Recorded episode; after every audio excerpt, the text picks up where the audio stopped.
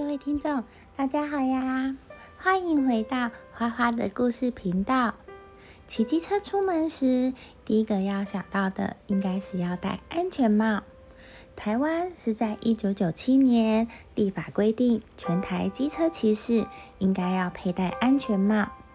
台湾机车交通事故的死亡人数，由一九九一年的七千三百二十人，到二零零八年的三千六百四十六人，下降了一半，效果非常的好。那么，这个安全帽到底是谁发明的呢？今天花花姐姐就要来说说安全帽的发明故事。安全帽的使用方法呢，可以追溯到远古时代。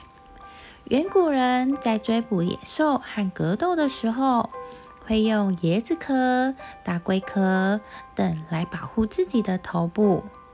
随着冶金技术的发展和战争的泛滥，出现了金属头盔。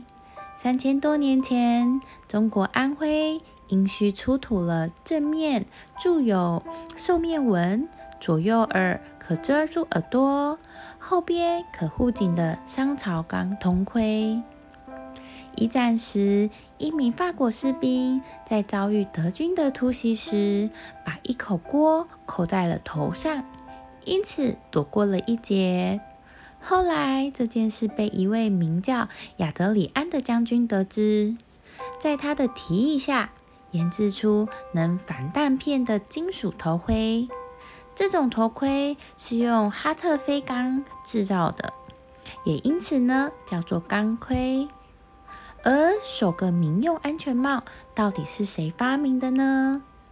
可能是某个将军，或是某个工程师，或是哪个工人发明的吧？不不不，你绝对想不到，这个安全帽呢，居然是一位作家发明的。他就是奥地利作家卡夫卡。也就是写出了《变形记》这本名著的卡夫卡，二十世纪的德国德语文豪。一九零八年，卡夫卡在工商保险机构任职，工作职责之一是为在意外事故中造成人身伤害的工人进行调查，并确定相应的赔偿金。在那里，他见到了太多的伤者。经常遇到切伤四肢和被高空坠物砸破脑袋的工人，卡夫卡深深同情这些辛勤劳动、赚取生计的工人们，但他所能做的仅仅是为他们多争取一些赔偿。有一天，卡夫卡下班后来到了广场散心，突然，卡夫卡看见几个穿雨衣的人在鸽舍下面活动。在没有下雨的情况下，却穿着雨衣。卡夫卡觉得很好奇，于是上前去询问。原来那些人是清理舍鸽的员工。他们解释道：“因为鸽子的粪便随时都会落下来，所以才穿着雨衣。”这让他联想到工地上的工人，他们也无法预测什么时候会有。告坠物从高空而来，为什么不像清理舍鸽的工人一样，事先做好预防措施呢？他又想起了古代战士们打仗时用来防护的头盔，也可以戴在工人的头上做防护呀。于是他以头盔作为原型，找人制作出了民用安全帽。卡夫卡还一在一九一二年的时候，美国安全大会金牌得到了这个金牌呢。政府以此表彰他在工人安全与赔偿方面的贡献。据说，因为他的安全帽，钢厂中每年因事故死亡的人数首次降到了千分之二十五以下呢。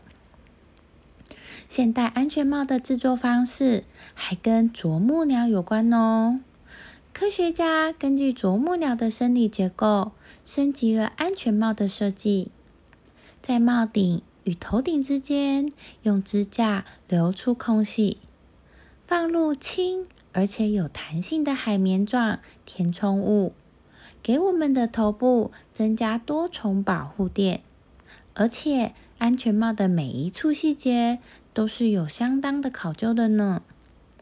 这边也另外补充一些安全帽的小知识。